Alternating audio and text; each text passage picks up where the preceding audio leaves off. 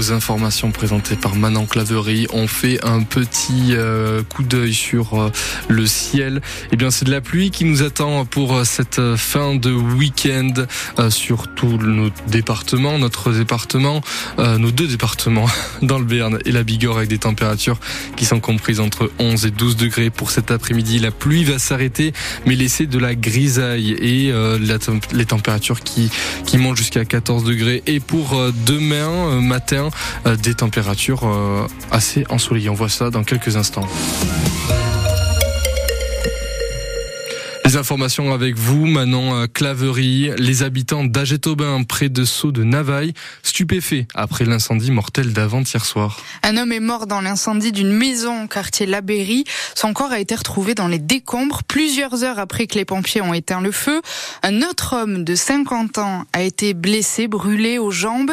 Fanny Narvart, vous étiez sur place après le feu et vous avez vu le voisinage avoir du mal à y croire. Ce sont les voisins qui ont vu les flammes et qui ont alerté les pompiers. Et surtout, ils ont entendu une personne hurler dans la rue. C'est l'homme de 50 ans qui a été blessé. Il est sérieusement brûlé aux jambes et aux mains. Mais ce n'est qu'hier matin, plusieurs heures après le début de l'incendie, que les voisins ont appris qu'un corps avait aussi été retrouvé dans la nuit. Très certainement celui du propriétaire de la maison. En trop mauvais état, il n'a pas pu être formellement identifié. Des analyses sont en cours. Pour l'instant, l'origine de l'incendie n'est pas connue. À l'auberge d'Aget-Aubin, à quelques centaines de mètres de la maison qui a brûlé, on connaît bien le propriétaire. Christophe, le gérant, ne réalise pas. Pour le moment, euh, c'est tout frais, donc euh, on réalise sans réaliser. Quoi, c'est au fil des jours qu'on va réaliser réellement euh, le manque de la personne, quoi, qui était une personne adorable, marrant, toujours des histoires rigolotes. C'est un client régulier que nous voyons tous les jours venir acheter ses cigarettes, discuter, boire un verre, voilà quoi. Mais tout le monde est stupéfait, puis c'est une fin tragique, quoi, d'attendre au milieu de la nuit pour vraiment découvrir le, le, corps, quoi. Donc ça nous a tous plus ou moins émus. L'enquête devrait déterminer ce qui a déclenché cet incendie. L'homme blessé lui a été transporté au service des grands brûlés à l'hôpital Pellegrin à Bordeaux. Des CRS dans les allées du salon de l'agriculture. Hier, première journée sous tension. Le matin, avant même l'ouverture des portes, des dizaines d'agriculteurs ont forcé les grilles quand le président Macron est arrivé. Le salon a ouvert avec une heure et demie de retard. Et Emmanuel Macron, lui, a déambulé pendant près de 13 heures sous haute protection, sous les sifflets, les huée. Le président a accédé à une revendication majeure des, des agriculteurs en colère. Il est d'accord pour fixer des prix de vente planchers pour leur garantir un revenu minimum. Un immense drapeau ukrainien dans les rues de Pau hier. 250 manifestants se sont retrouvés au parc Beaumont dans l'après-midi parce qu'hier, ça faisait deux ans, jour pour jour, que la Russie envahissait l'Ukraine. Des dizaines de milliers de civils ont été tués ou ont fui la guerre. Deux ans après, le conflit s'enlise, fatigue. La Russie regagne même parfois du terrain. Louba était à l'origine de la manifestation à Pau. C'est la présidente de l'association Vesna 64. Et hier, elle ne demandait plus la paix, elle demandait des armes. Pendant deux ans, vous avez vu notre courage, vous avez vu tout ce qu'on est en train de faire pour combattre le terrorisme dictateur. Donc aujourd'hui, quand vous avez vu tout ce courage, aidez-nous, donnez-nous les armes pour qu'on puisse défendre notre pays. Quand la guerre a commencé, on a demandé arrêter la guerre. Là, on demande aidez-nous avec les armes pour que la guerre s'arrête. Négocier, ce ne sera pas possible avec un dictateur comme ça. Soutenez euh, l'Ukraine dans ce combat il ne faut pas la laisser seule. Seule, elle ne va pas s'en sortir. Il faut de la force. On, a le courage, mais avec le courage, on ne peut pas aller contre les bombes. Avec le courage, on ne peut pas aller contre les chars. Avec le courage, on ne va pas arrêter les missiles qui tombent sur nos têtes. Jusqu'au dernier Ukrainien, on va se battre. Voilà, d'autant que l'aide américaine est bloquée au Congrès et le chef de l'armée ukrainienne, le président Volodymyr Zelensky, Christian Chesneau, cherche lui aussi à mobiliser ses alliés occidentaux.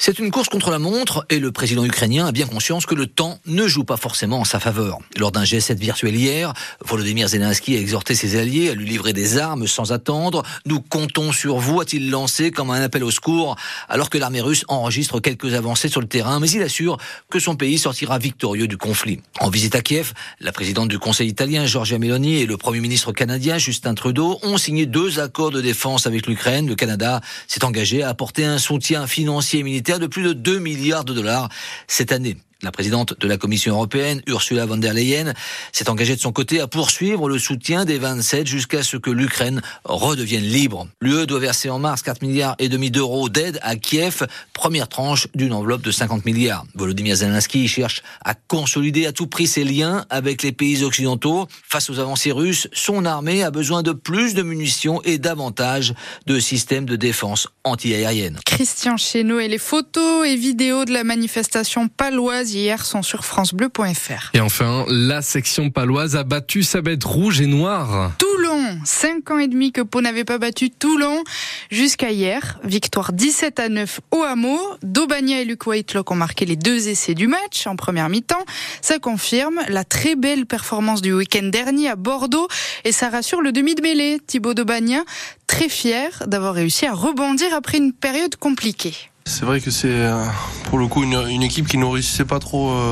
Voilà, bah, ce soir, je pense qu'on a été sérieux dans des conditions qui étaient difficiles, avec un, ballon très glissant. On a fait preuve d'une grosse solidarité. Euh, voilà, on parlait avant le match de notre défense à Bordeaux. Aujourd'hui, elle a été encore euh, très performante. On voulait s'appuyer dessus. On a réussi à, marquer, à les distancer et à contrôler ce match jusqu'au bout. Donc ça, c'est très positif. Je suis content de, la manière dont le groupe a géré le match parce qu'il y a eu des événements qui ont fait qu'on aurait pu marquer plus d'essais. Euh, On l'a pas fait parce que Toulon a bien défendu et parce que on n'a pas été capable de finir actions et on aurait pu paniquer.